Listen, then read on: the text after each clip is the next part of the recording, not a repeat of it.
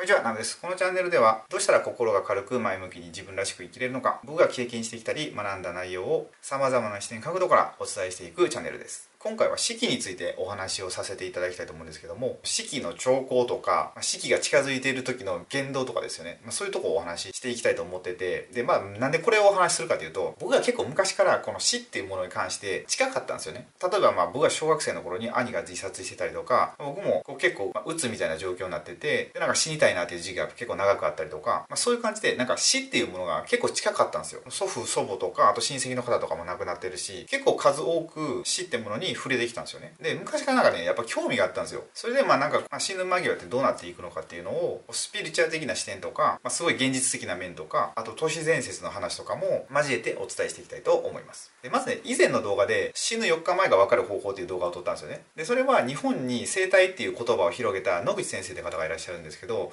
まあ、その方が、まあ、この溝落ち付近にあるしこりができるんですよ。しこりができたら4日後に亡くなるっていうものなんですけどこれって事故とか災害とかにも使えてなんかね僕たちの体ってやっぱセンサーみたいになってるらしいんですよ。もう死ぬのが分かるみたいな。ほんまかいなってなるんですけど、まあ、結構そういう話あるんですよね。でまあ他にもいっぱいあって顔に影が差すとかっていうのもあるんですよ。なんかね暗くなるというかなんかくすむというかなんて表現したらいいか分かんないですけどなんか影がかかるみたいな。なんかそうなるみたいですね。で他にもあとおでこに縦の線ができるとか、まあ、こういうのも言われたりして。でこれって僕ね前に占いを学んでてでその時に人相をちょっと学んだんですよ。でその時に教えていただいたのがこう顔ってなんかこう人生の縮図みたいになってるんですよ。でどういうことかっていうと、まあ、ここの確かねこの口とかここら辺までが僕たちの人生の前半。でここが中期ででおでこら辺が後期だから最後っていうのでこの最後にこう一本線がピーってできると、まあ、それが何かしらの終わりの合図みたいな、まあ、そういう感じかなと思うんですよね。他にもヒンズー教でチャクラっていう概念あるじゃないですか。でチャクラっていうのを、まあ、顔にもあって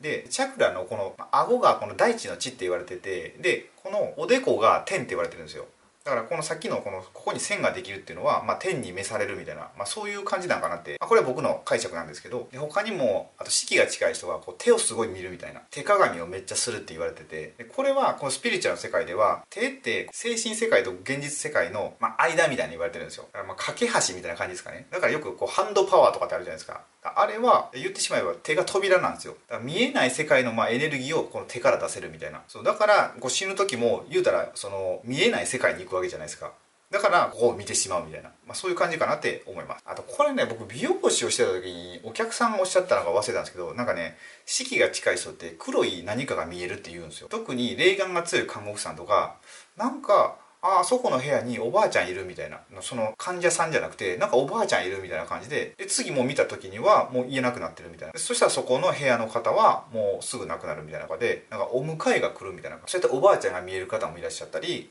なんとなくこう黒い影が見えるとか黒い影がその部屋に入っていくとか、まあ、そういうのもねあるみたいなんですね。でそれとあと影が薄くなるみたいな。なんかいるかいないか分からないこう存在感が消えるみたいな感じですかね。だからひどいとなんか自動ドアとかに反応しなくなるらしいんですよ。だから僕普段からあんまり自動ドア反応しないんでもう影薄いんかなって思うんですけど、まあ、常に半分魂出てんのかもしれないですね。他にはあと刺繍がするとかこうなんか独特のこのこの臭い匂いがするとかあと線香の匂いがなんかするとか別に線香炊いてないのにそういうのも言われたりあと突然掃除をし始めるみたいな。そしたら何日後かに亡くなるみたいな。あとこれはこう兄がねやってたみたいなんですけどなんかね人にやたらおごるらしいんですよ。お金なんて全然ないんですよ。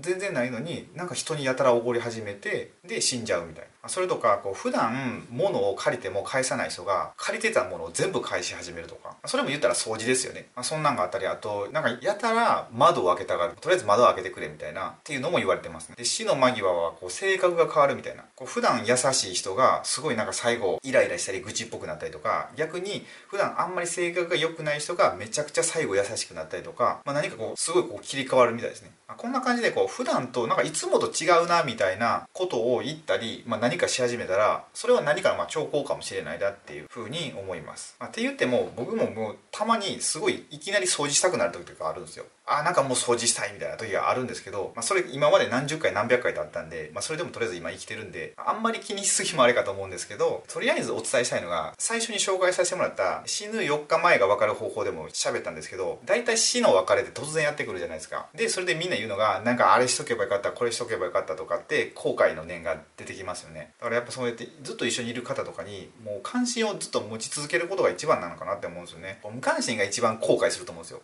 でよく自分の親が亡くなってもっと親孝行しとけばよかったとかって大体みんな言ってるんでその時あったのがもう最後の瞬間かもしれないってずっとこう接していったら結構常にいい感じで結構こう濃い時間を常に過ごせると思うんですよね。だから僕もなんかいつ死ぬか分かんないからとりあえずなんかやりたいことをやろうと思ってなんか伝えたいことを伝えようと思って、まあ、こうやって YouTube とか始めてみたんで、まあ、一日一生という言葉がありますけどそんな感じで生きていったらすごい濃い生活が毎日送れるんじゃないかと思います。って感じで今回は四季についてお話しさせていただいたんですけどもこのなんか死っていうものには本当ね僕いろいろいつも考えてるんですよ。だからお伝えしたいこともねめっちゃいっぱいあるんで、まあ、また動画にして皆さんの何かお役に立てれるような形で配信していきたいと思います、ま、そんな感じでこう皆さんの人生のお役に立てるようなことも今後も発信していくのでよかったらチャンネル登録をお願いいたします。もし今回の動画がお役に立てていただければグッドボタンをポチッとお願いしたいのとご意見ご感想がありましたらまたコメント欄へお願いいたします。それでは最後までご視聴いただきありがとうございました。